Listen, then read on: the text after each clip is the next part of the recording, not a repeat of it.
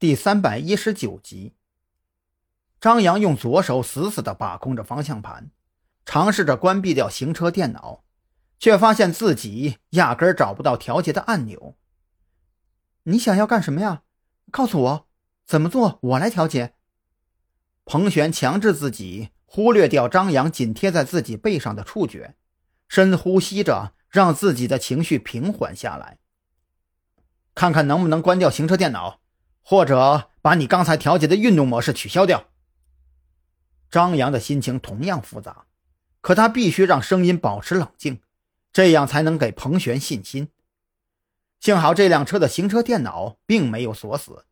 一阵手忙脚乱之后，彭璇很快就将运动模式改到路面适用的舒缓模式，发动机的声音减缓了大半，排气筒传来的炸裂尾音也变得平和了下来。张扬明显感觉到推背感消失，心里略微安定了几分。他推了推彭璇，示意他挪到副驾驶位置上。毕竟两个人叠在一起，姿势略显尴尬。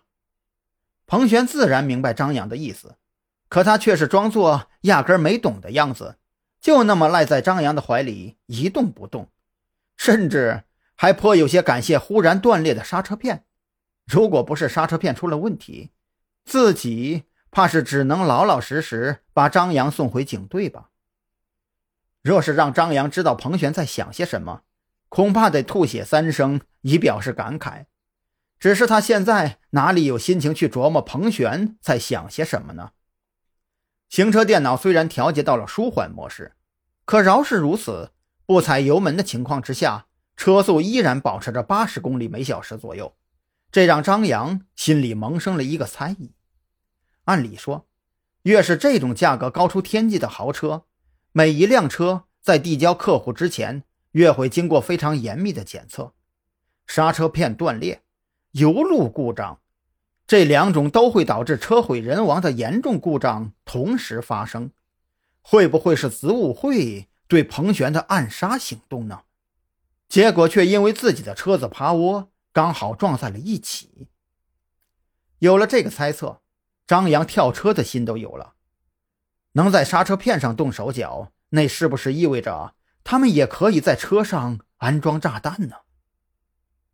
张扬没敢把这个猜测告诉彭璇，他觉得跑车失控这事儿就足以让彭璇蒙上一层心理阴影了，再告诉他车里可能有炸弹，怕不是直接给吓懵逼了吧？想到这里，张扬开始将目光投向导航。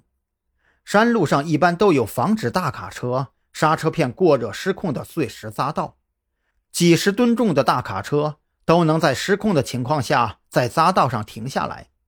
这辆不到两吨的跑车想停下来应该不难吧？也不知道是上天眷顾还是祖宗保佑，就在下一个急弯入弯处，就有一条减速匝道。根据导航提示，匝道长度有一百五十米。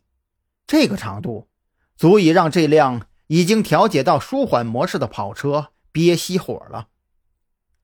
刚一冲进匝道，周围的碎石就被轮胎迸射出去，烟雾弥漫之下，轰隆隆一阵巨响过后，这辆如同脱缰烈马的跑车终于老实了下来。等尘埃散去，张扬二人紧绷着的神经瞬间松弛下来。刚才心绪紧张之下还没觉得什么。这会儿安全了，反而感到强烈的后怕。如果行车电脑也被锁死，如果这段山道上没有碎石匝道，如果……